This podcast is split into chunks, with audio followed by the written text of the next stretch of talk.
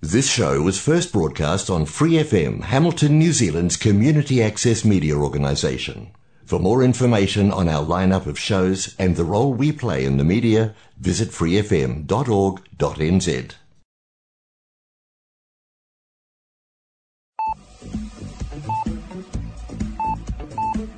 Bienvenidos a la nueva temporada del programa Arritmia, presentado por Angie Rodríguez Gómez, coach de vida, desde Hamilton, Nueva Zelanda. Ayúdanos a compartir la luz enviándonos tu testimonio escrito al correo electrónico arritmianz.gmail.com o a la página de Facebook arritmianz.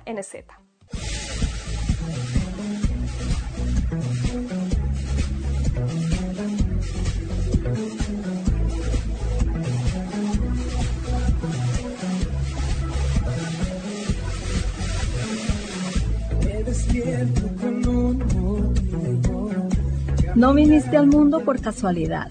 Formas parte de un gran plan. Encontrar el propósito de tu vida es tu misión. No es tarea fácil, pero juntos podemos lograrlo. Serás plenamente feliz. Arritmia, cuando todo pierde sentido.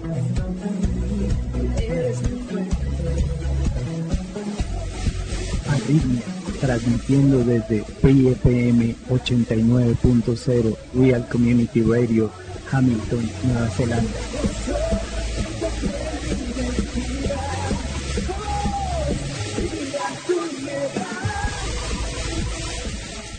Los dejamos a continuación con Angie Rodríguez, iniciando con el tema del día.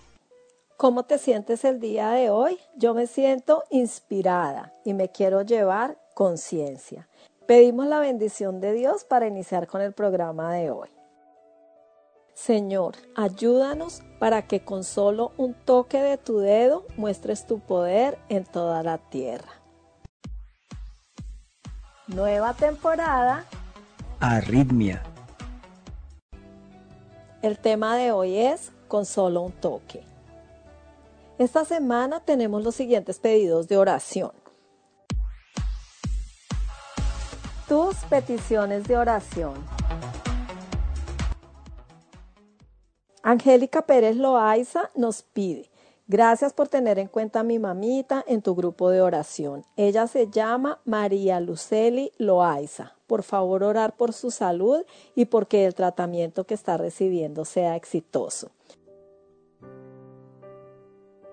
Gracias, Angélica. Muchas bendiciones para ti y tu mamita. Éxodo 15:26 dice, Yo soy el Señor que les devuelve la salud. Oramos para que la poderosa mano de Dios actúe en quienes están a cargo del tratamiento de tu mami para que sea el poder sanador de nuestro Dios el que la lleve a una pronta recuperación. Muchas bendiciones. Eric Ramit dice, Fui homosexual. Hace un mes le entregué mi vida a Cristo en medio del encierro. Desde allí me he esforzado por buscarlo todo el tiempo y he podido vencer hasta ahora. Sin embargo, a veces la tentación me quiere ganar y me siento vulnerable ante el pecado. Me hace sentir que puedo caer nuevamente en cualquier momento. Trato de orar todo el tiempo y reprender pero a veces parece que Dios está lejos. Muchas veces me siento abatido. Pido oración por mi vida. Bendiciones, hermanos. Eric, nuestro Padre Celestial nos ama. Jesús dice en Mateo 18, del 12 al 13, ¿qué les parece? Si un hombre tiene 100 ovejas y se le extravía una de ellas, ¿No dejará las 99 en las colinas para ir en busca de la extraviada? Y si llega a encontrarla, les aseguro que se pondrá más feliz por esa sola oveja que por las 99 que no se extraviaron. Eric, has dado el paso más importante de tu vida, recibir a Cristo en tu corazón, y Él no te dejará solo en el proceso. Sigue confiando y creyendo que Él es suficiente para tu vida. Nos unimos en oración por ti, confiados en lo que dijo Jesús en Mateo 18 del 19 al 20.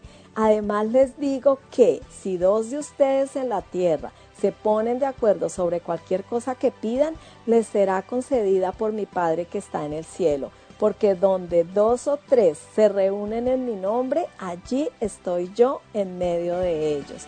Muchas bendiciones. Junior Pérez nos dice que cree en Dios, que Dios lo cuida, pero que aún no le ha entregado su vida a Cristo. Dice, aún no me he convertido, pero casi si Dios quiere.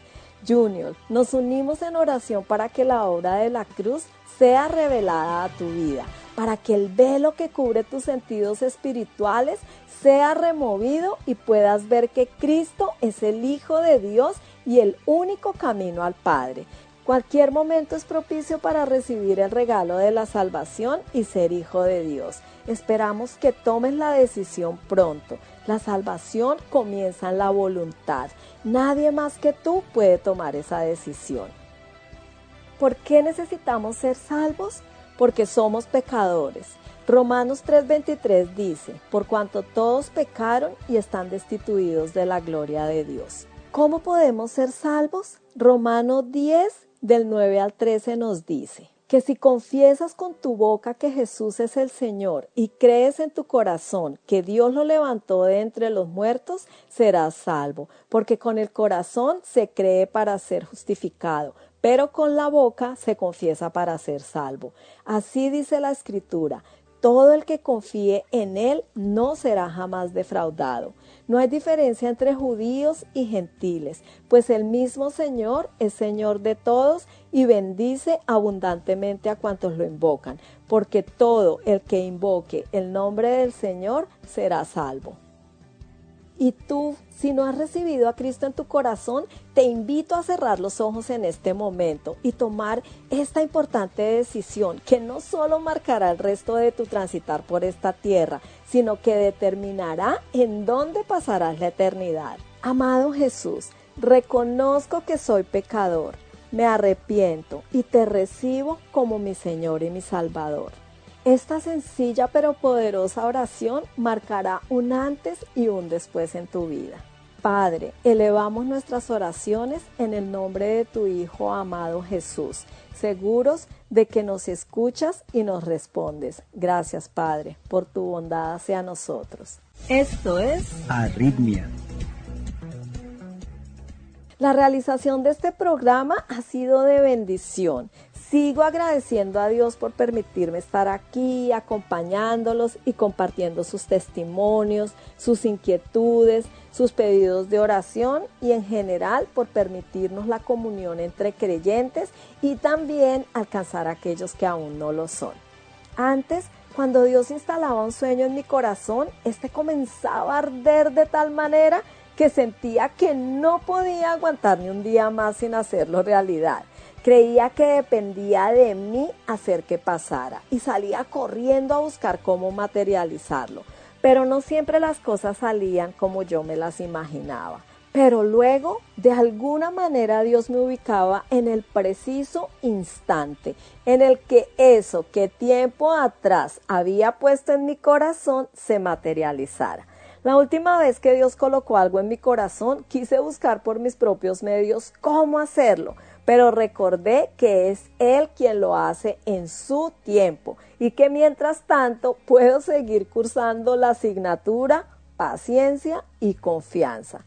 Cuando llegó el momento que estaba esperando, cobró sentido el versículo que tantas veces había leído, Filipenses 2.13, pues Dios es quien produce en ustedes tanto el querer como el hacer, para que se cumpla su buena voluntad. Y yo, mmm, Claro, el querer es ese sueño, ese anhelo, ese deseo que comienza a arder en el corazón.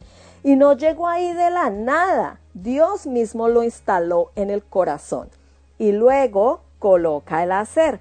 Ahí era donde yo fallaba cuando no entendía cómo Dios hacía las cosas. Yo salía a hacer las cosas a mi manera, con mi autosuficiencia a cuestas, pensando que todo dependía de mí.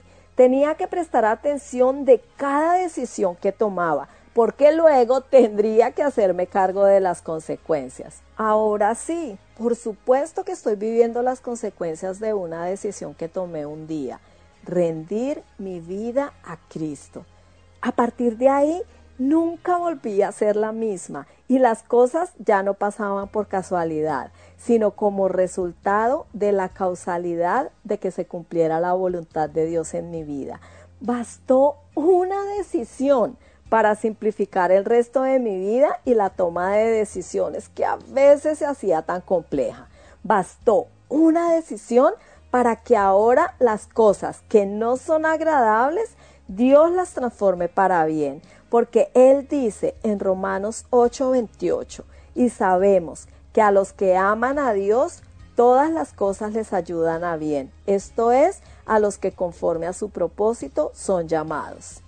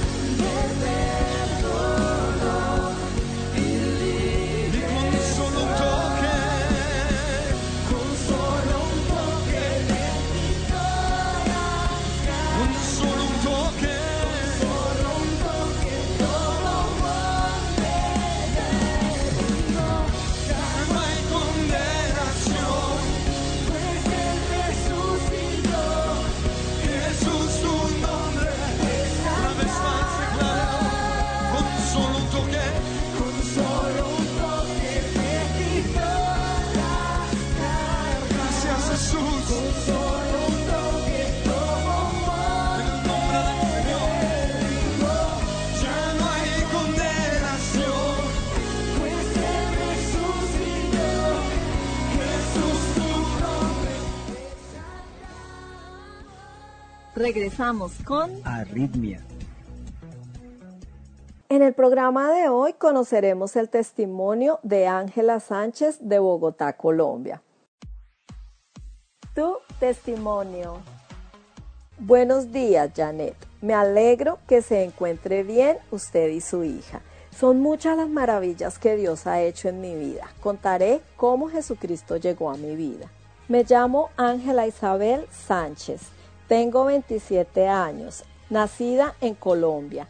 Hace tres años decidí seguir a Cristo, que Él fuera el autor de mi vida y mi Salvador. Crecí en un hogar con el temor de Dios, ya que la gloria de Dios se reflejó en nuestro hogar por medio de una sanidad que Dios hizo en mí. Cuando tenía ocho meses aproximadamente, Dios me libró de la muerte, ya que me dio una enfermedad que ningún médico podía curar. Solo el médico de los médicos lo hizo, mi Señor Jesús. Al ver tan bello milagro, mi madre entregó su vida al servicio de Dios se bautizó en el nombre de Jesús y desde ahí Jesucristo comenzó a reinar en nuestro hogar. Pese a que crecí en un hogar bajo el temor de Dios, hacía cosas que a Dios no le agradan. Iba a los cultos entre semana o a escuela dominical, pero otros días iba a tomar, bailar, cosas que a Dios no le agradan. He aquí cuando la escritura dice, por lo tanto, ni eres frío ni caliente, sino tibio, te vomitaré de mi boca. Trataba de hacer las cosas buenas, pero a la vez las malas. Eso pretendía. Mi vida se sentía vacía, me sentía cargada. Sabía que Dios estaba tocando a la puerta de mi corazón, pero no quería escuchar. Comencé a escuchar los consejos de mi madre. Me comenzaba a decir las grandes cosas que Dios ha hecho en mi vida, pero el pecado no me dejaba ver. Comencé a asistir con más frecuencia a los cultos. Comencé a orar más. Jesucristo fue alejándome de las cosas que no le gustaban, hasta que un día, en medio de la prédica, llegué a sus pies pidiendo perdón por mis pecados, por mis errores cometidos. Comencé a tomar clases bautismales. Jesucristo fue transformando mi vida hasta que el 5 de noviembre de 2017 me bauticé en el nombre de Jesús para el perdón de mi pecado. Ese día mi vida cambió, me sentía cambiada, sentí que el vacío que tenía se llenó, me sentía diferente, pues así dice la escritura, el que está en Cristo, nueva criatura es. Las cosas viejas pasaron, he aquí, todas son hechas nuevas. Desde ahí estoy caminando por el sendero que conduce a la vida eterna. Cada día Dios me mostraba su amor y sus bendiciones fueron llegando y ante todo me dio lo más importante, escribir mi nombre en el libro de la vida. Me dio la salvación que es lo más importante. Le sigo ya que Él me amó primero y porque estoy agradecida con Él, ya que nadie daba un peso por mí. Solo Él me sanó mis heridas del alma y me dio el gozo de la salvación. Por eso predico en el trabajo, en las calles, a mis amigos, este nombre glorioso que solo en Él hay salvación y vida eterna. Me congrego en la Iglesia Pentecostal Unida de Colombia y me dedico a predicar que Jesucristo viene pronto por su iglesia. Gracias por tenerme en cuenta y deseo las mejores bendiciones para ti y tu familia y para la emisora.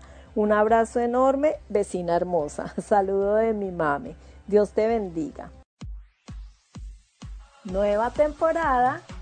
Arritmia. Bueno, mis amigos, ya se enteraron de mi segundo nombre, el cual me acostumbro mucho a usar. Ángela, qué bendición que hayas compartido con nosotros tu testimonio y conocer las cosas hermosas que Dios ha hecho en tu vida desde que recibiste por fe el regalo de la salvación. Amamos a Dios porque Él nos amó primero. Juan 3:16 dice, porque de tal manera amó Dios al mundo que ha dado a su Hijo unigénito para que todo aquel que en Él cree no se pierda, mas tenga vida eterna.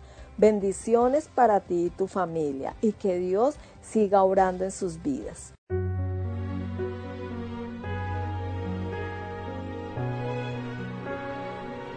Señor mi Dios, al contemplar los cielos, el y las estrellas mil. Al oír tu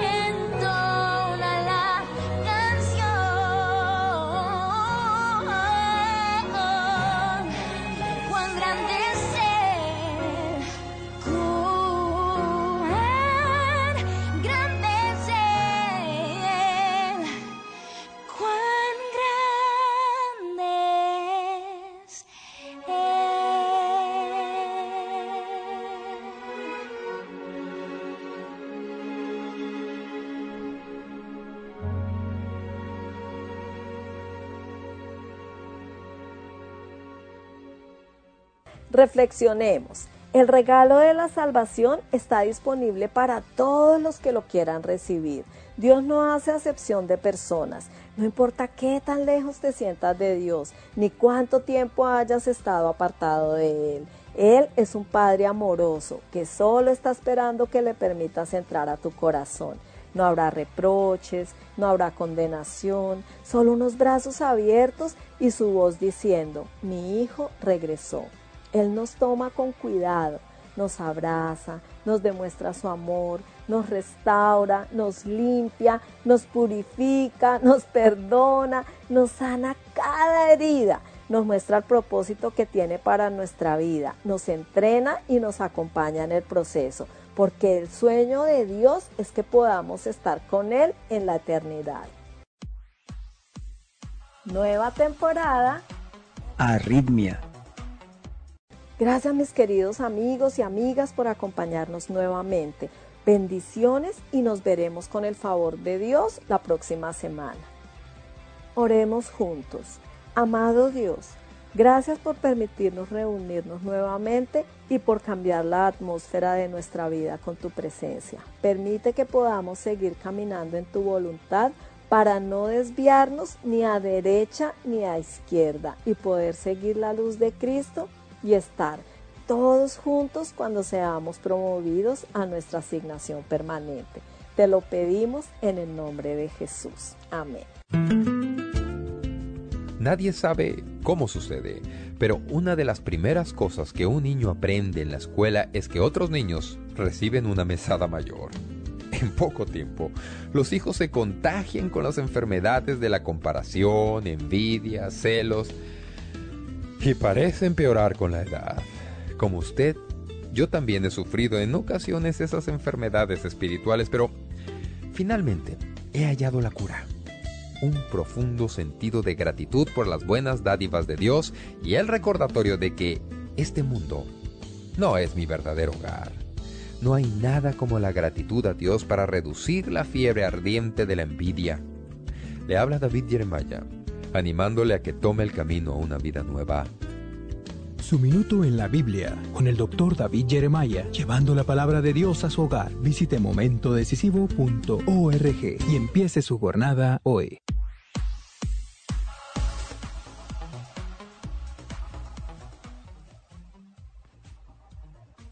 Sigan con nosotros. Estaremos compartiendo el programa Momento Decisivo del pastor David Jeremiah con su nueva serie Cómo ser feliz según Jesús. No se lo pierdan. Bendiciones.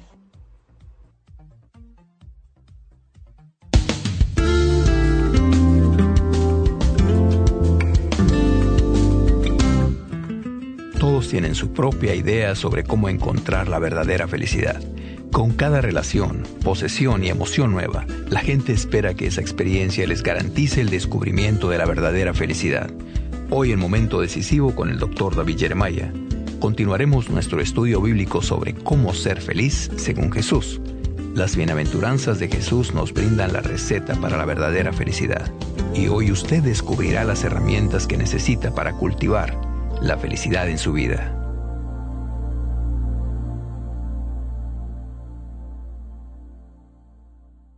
Y ahora, presentamos a nuestro pastor y maestro de momento decisivo, el doctor David Jeremiah, en la voz y adaptación de Miguel del Castillo, con unas palabras de introducción a nuestro mensaje de hoy titulado Cómo ser realmente feliz. Gracias y bienvenidos a Momento Decisivo. A principios del mes comenzamos una serie titulada Cómo ser feliz según Jesús, basada en el libro de Mateo, un estudio sobre las bienaventuranzas del Señor. Y concluiremos esa serie hoy con la segunda parte de nuestra lección sobre cómo ser realmente feliz.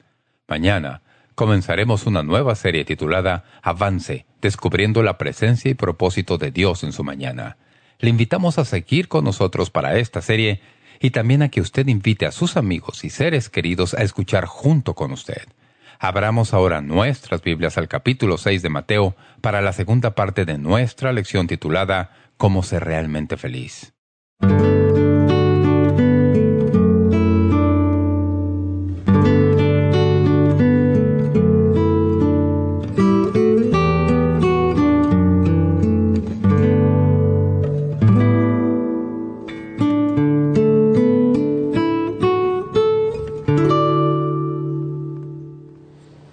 El Señor Jesús viene y dice que algunas de las cosas más profundas que usted jamás experimentará resultarán del dolor. Algunas de las más grandes verdades que usted aprenderá, las aprenderá en medio del sufrimiento. Algunos de los momentos más gozosos los tendrá cuando todo por fuera parece dictar angustia en su vida. Bienaventurados los que sufren, porque ellos recibirán consolación. Después de decir que uno será dichoso al ser humilde, al sufrir, luego añade, dichosos los controlados. Eso es lo que realmente quiere decir porque la palabra manso es poder bajo control. El mundo dice que uno debe tratar de aceptarlo todo o usarlo todo. Si tienes poder, úsalo. Si tienes dinero, úsalo para conseguir lo que se te antoje. Aprovecha al máximo todo recurso que tengas a tu disposición. Lea todos los libros de autoayuda Y eso es lo que le dirán.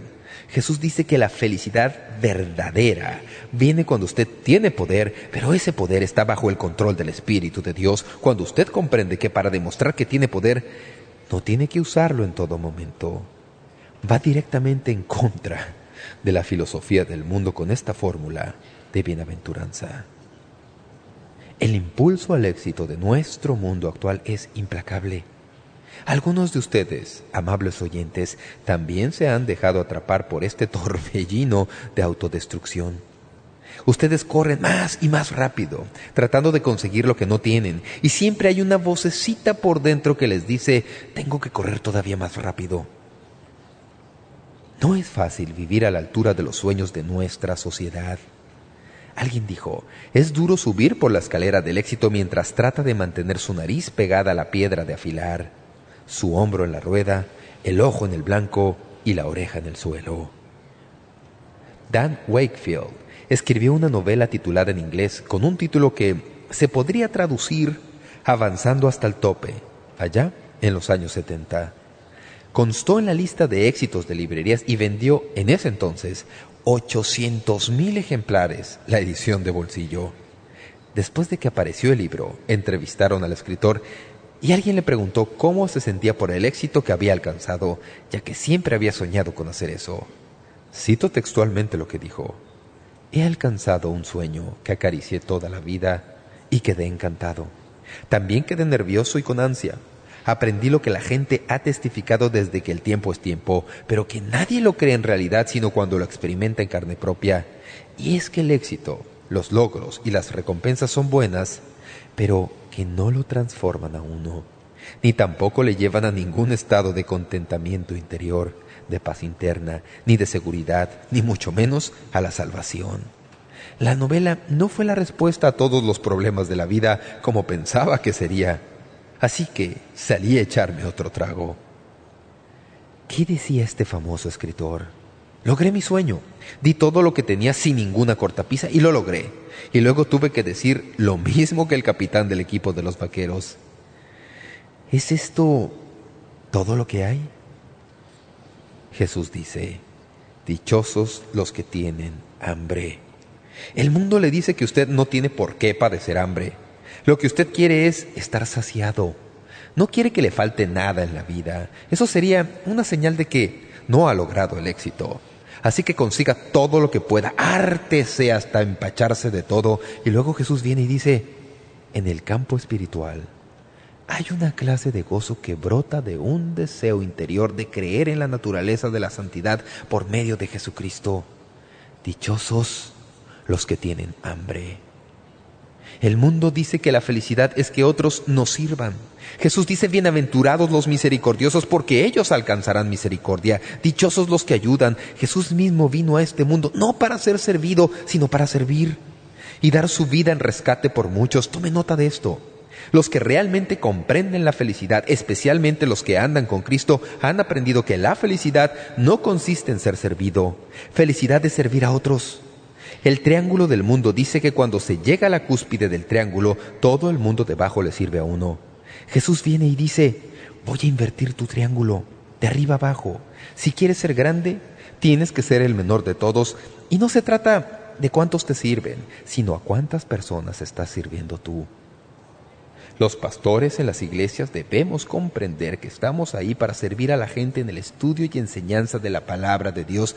No estamos en ese cargo para que la gente nos sirva. La mayor alegría de mi vida viene cuando comprendo esta verdad. Dichosos los que ayudan, dichosos los misericordiosos, porque ellos también recibirán misericordia. ¿Quiere usted que alguien le ministre? Ministre a otros, porque siempre recibirá ministerio a cambio de hacerlo. El mundo dice que la felicidad y el gozo se halla en la libertad sin restricción, en la revolución sexual. Todas estas cosas existen en la sociedad actual bajo la bandera de la libertad. No queremos que se viole el derecho a la libertad de palabra, así que permitimos que toda clase de putrefacción se exhiba en nuestro mundo. Ustedes han visto y leído las ilustraciones que se presentan. Se supone que todo eso es para darnos un sentido de que estamos en control de nuestro destino.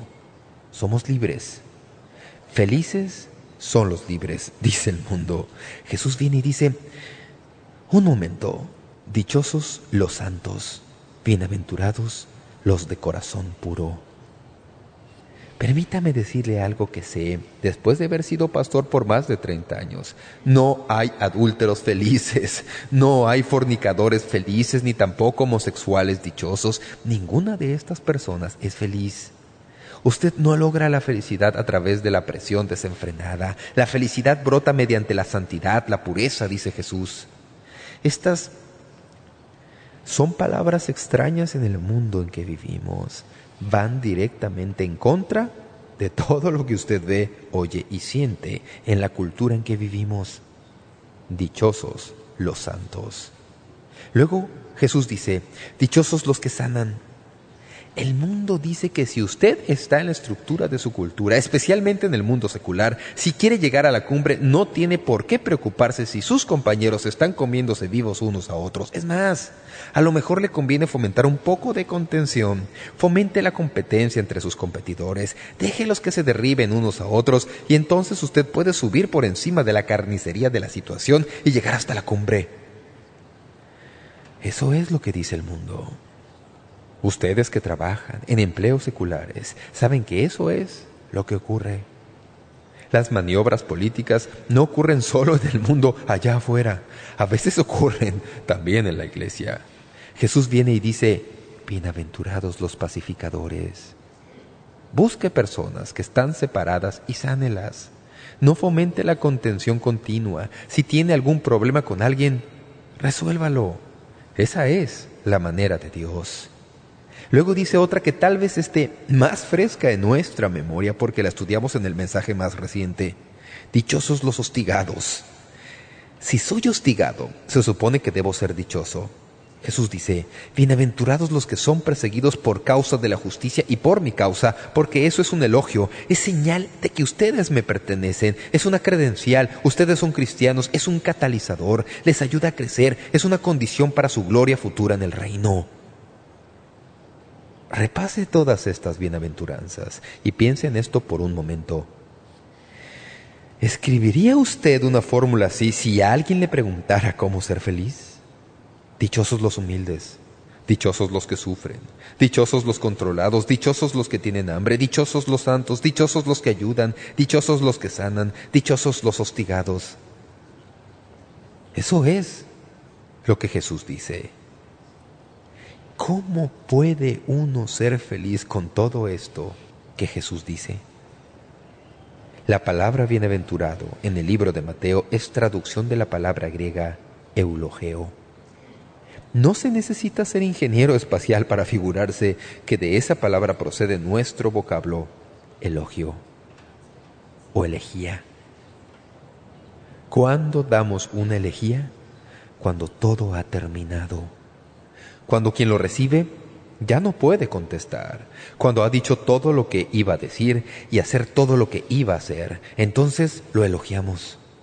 Jesús dice que hay una manera en que usted puede tener un elogio toda su vida.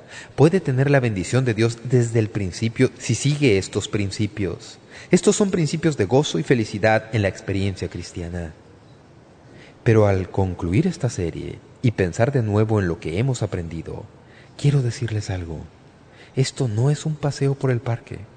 Usted no sale después de terminar de oír este mensaje para volver a su vida regular y de rutina y para decir, ya escuché al pastor Jeremiah y me dijo cómo ser feliz. Ya leí las bienaventuranzas y eso es todo. Voy a hacerlo enseguida. Suena como algo bueno y voy a empezar a hacerlo de inmediato. Nadie lo hará, porque lo que hablo tiene que ver con estos dos mundos. Tenemos al mundo por un lado y por el otro el mundo del que habla el Señor Jesús. Nosotros estamos en este mundo, pero no somos de este mundo. Dios nos pone en este mundo. No podemos salir del mundo. Tendríamos que morir para salir de este mundo, pero esa no es la cuestión. El asunto es que mientras vivamos en esta cultura, tenemos que aprender a vivir a la manera de Dios. La manera de Dios no es la manera del mundo. Y hay una increíble tensión entre esos dos mundos. Quiero darle un pasaje bíblico que me parece le ayudará a empezar por lo menos a comprender cómo estas cosas pueden convertirse en realidad en su vida y cómo pueden ser ciertas en su vida.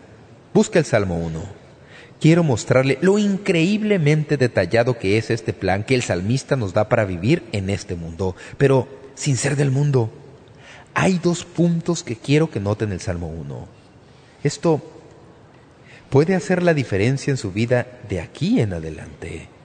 Para que esto ocurra, usted tiene que comprender la agresiva atracción que el mundo ejerce sobre su vida. Bienaventurado el varón que no anduvo en consejo de malos, ni estuvo en camino de pecadores, ni en silla de escarnecedores se ha sentado.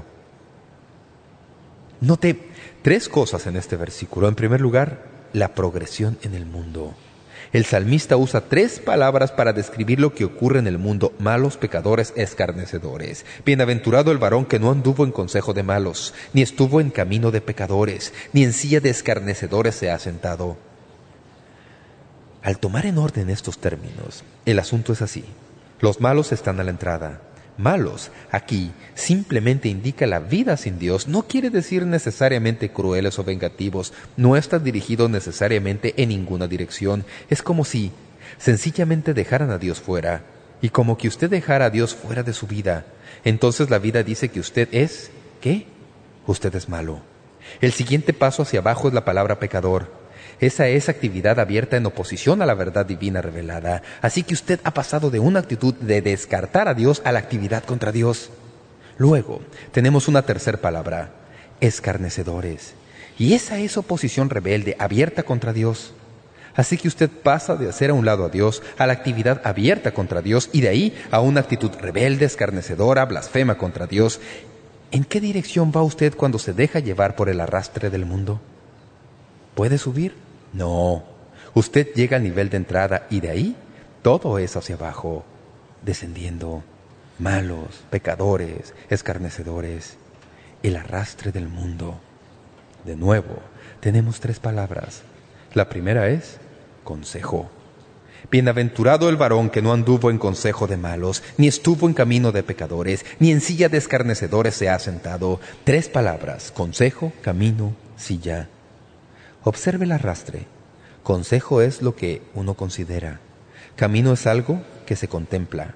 Silla es donde uno se acomoda. Usted escucha el consejo, luego contempla el camino y anda en él. Luego toma asiento precisamente en medio de todo eso y se siente cómodo ahí. Observe su vida en retrospectiva y piensa en las cosas que antes le molestaban la conciencia y a las que, con el paso del tiempo, ya era insensible. ¿Cómo ocurrió? Usted escuchó el consejo, pensó en el asunto y luego ya se sentía cómodo. El arrastre del mundo. Número 3. La permanencia del proceso. De nuevo tres palabras. Primero usted anda, luego usted está y finalmente se sienta. Primero es asociación, usted anda. Luego hay identificación, usted se para ahí. Luego hay fijación, se sienta. Es permanente. Lo que quiero que vean en este breve pasaje es que eso es lo que es el mundo. Así es como vivimos donde vivimos. En la ciudad de San Diego, en California, así son las cosas. No digo que sea diferente de una ciudad a otra. Este es el sistema en que vivimos. Jesús viene en medio de todo este sistema y dice, no, no quiero que vivan siguiendo el arrastre hacia abajo que ejerce el mundo. Quiero que vivan en un plan superior. Bienaventurados los entonces nos da todas estas cualidades y dice que esta es la vida que quiere que vivamos. Nosotros echamos las manos al aire y decimos, Señor, ni pensarlo en este mundo. El Señor dice, sí, en este mundo. Quiero que piensen en una diálisis espiritual. La única manera en que ustedes van a poder sobrevivir con todo el veneno que nos cae encima es por medio de tener una renovación de su entendimiento.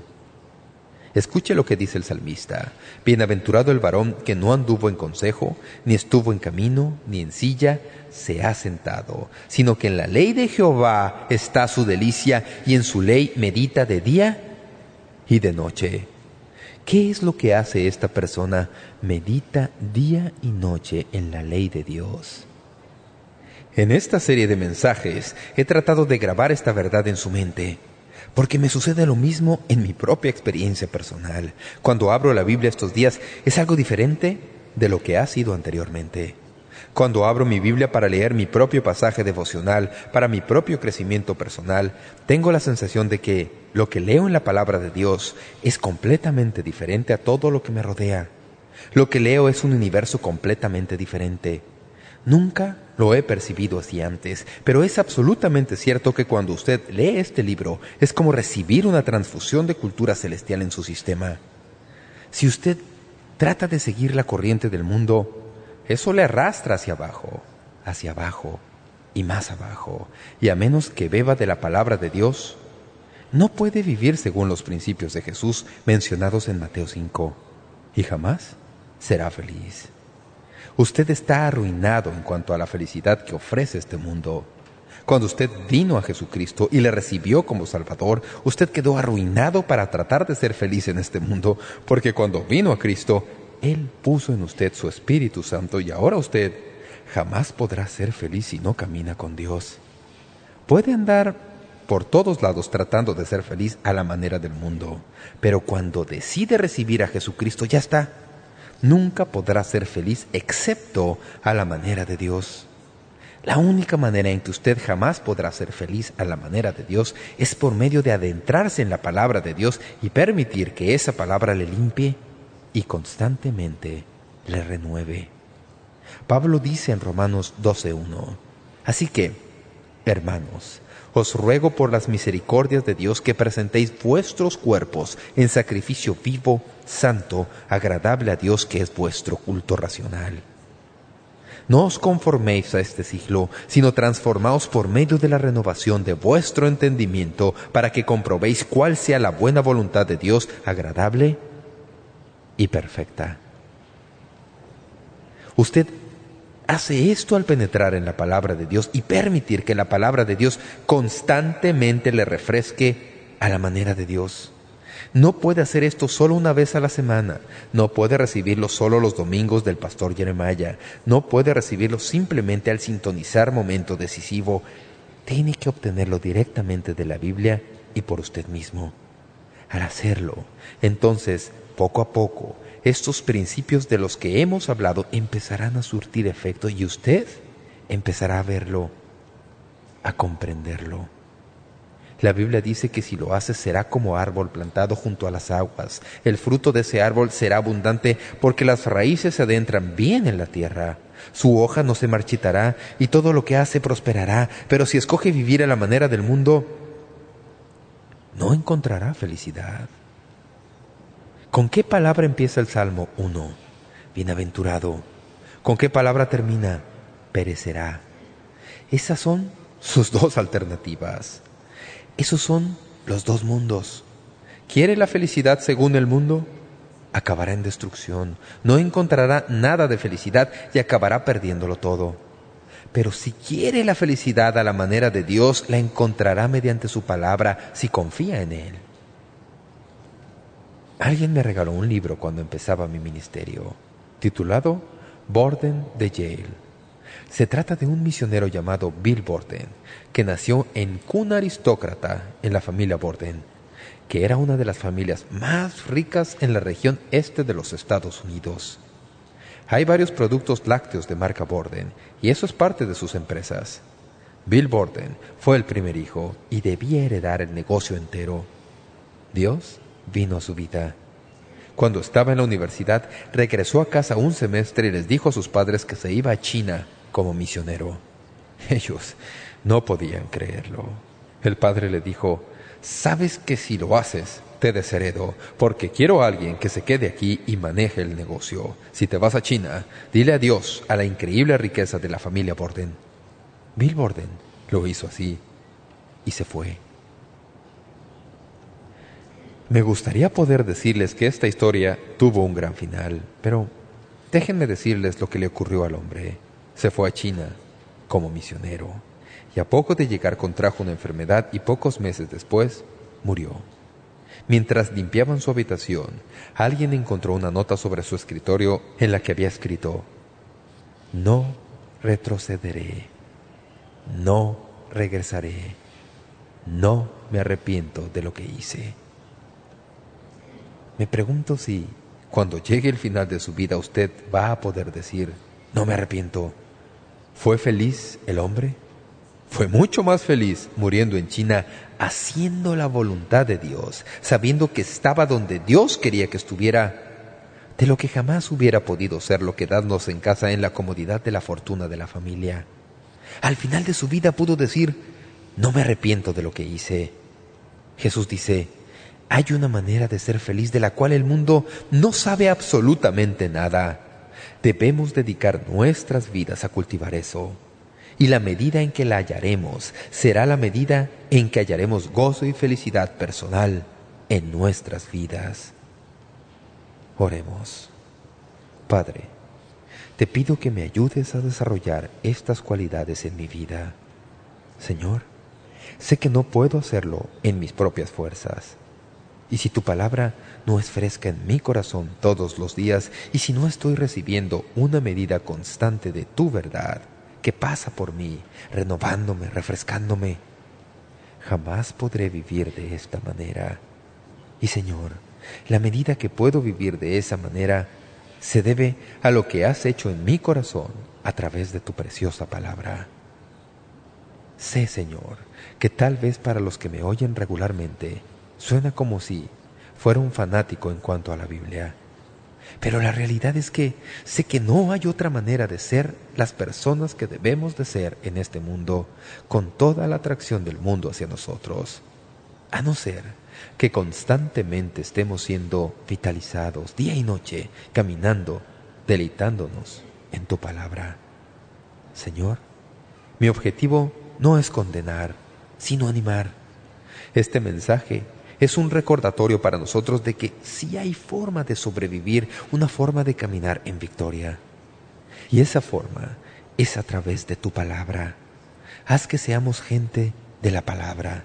Haz que seamos hombres y mujeres que tenemos hambre y sed de tu verdad.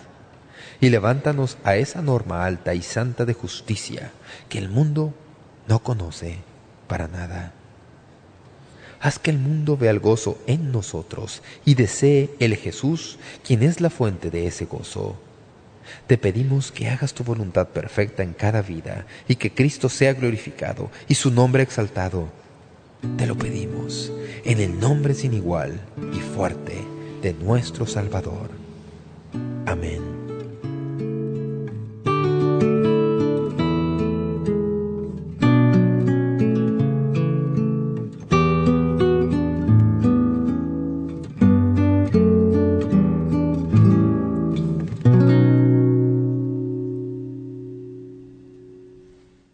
Una de las maravillosas verdades en cuanto a la felicidad en Jesucristo es el conocimiento de quién es Él a través de su preciosa palabra. Y esta es una de las razones por las que estamos comprometidos a enseñar la palabra de Dios cada día aquí, en Momento Decisivo.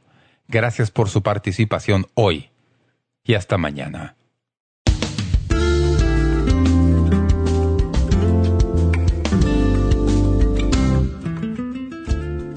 Gracias por sintonizar Momento Decisivo. Esperamos que usted pueda tomar un momento para escribirnos una carta en respaldo del Ministerio. Le agradecemos su correspondencia. Y cuando nos escriba o nos envíe un correo electrónico, sírvase a anotar claramente su nombre y dirección completa y el nombre de la emisora en que escucha este programa. El mensaje que usted escuchó hoy es una porción del mensaje completo disponible en disco compacto titulado Cómo ser realmente feliz. Si desea solicitar una copia de este mensaje, puede hacerlo visitando nuestro sitio web www.momentodecisivo.org o escríbanos a la dirección que le damos enseguida. Este mensaje corresponde a la serie completa de enseñanzas titulada Cómo ser feliz según Jesús en 10 discos compactos. Para más información sobre cómo conseguir estos mensajes que ofrecemos, puede visitar nuestro sitio web www.momentodecisivo.org o escríbanos a Momento Decisivo, P.O. Box 3804, San Diego, California 92163, Estados Unidos de América. Sintonícenos nuevamente mañana para estudiar juntos la palabra de Dios aquí en Momento Decisivo con el doctor David Jeremiah. También puede escuchar Momento Decisivo cuando guste en nuestra página web, ubicada en momentodecisivo.org.